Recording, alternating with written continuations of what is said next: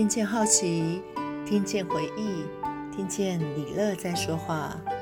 嗨，你今天过得好吗？我是李乐，我想要跟你分享关于嗅觉的一二事。嗅觉是生命中最棒的礼物之一。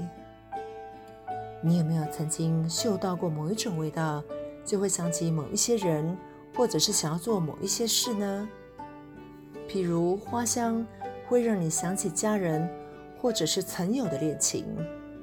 淡淡的沐浴香味能平息你的情绪，而闻到情人身上特有的体香，混合着香水，会让你激动不已。是的，这就是我们对于气味的感受。而对大脑来说，气味是最能唤起回忆的方式之一，所以嗅觉很重要。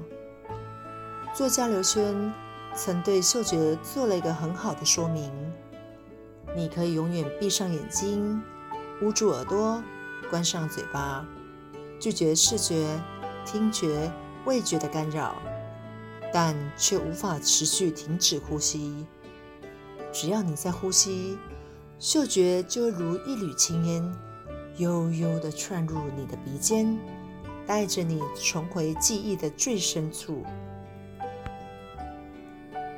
在人生不同的时期，我们对于嗅觉的感知也会有所不同。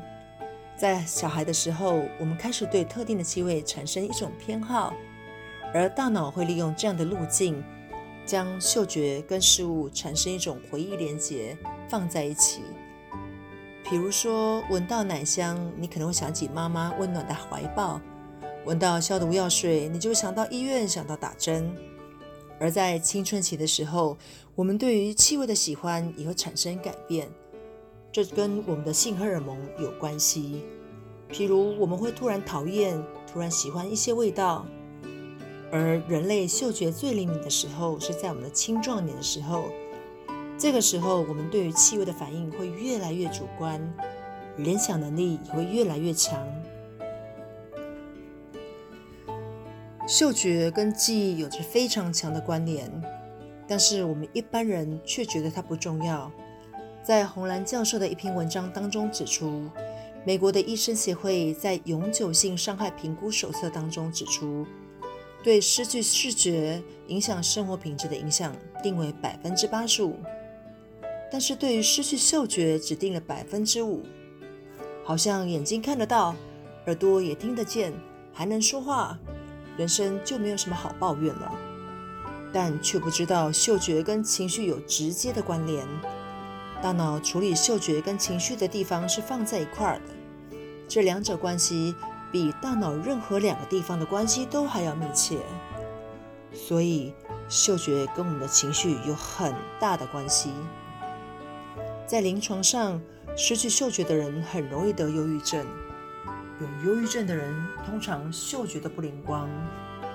如果我们把一只老鼠的嗅脑切除，这只老鼠会不吃、不喝、也不动，对原本喜欢的玩具没有兴趣，就像一个忧郁症一样。所以，嗅觉是我们五种感官当中不经过中途站，而嗅觉是我们五种感官当中唯一不经过中途站，直接到达杏仁核的一个感官。杏仁核在我们大脑里面是掌管情绪、恐惧、愤怒的一个中心。我们都有这种经验：当你越怕狗，狗就越来找你；当你很有自信的坐马骑上马，当你很有自信的骑上马，马就会听你的指挥，因为动物可以闻到恐惧。事实上，我们对嗅觉的依赖真的很深。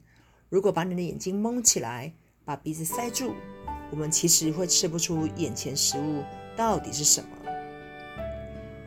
今天的节目，李乐要先卖一个关子，因为这礼拜李乐有一个超级大任务，也请各位听众给李乐祝福，祝福我顺利过关。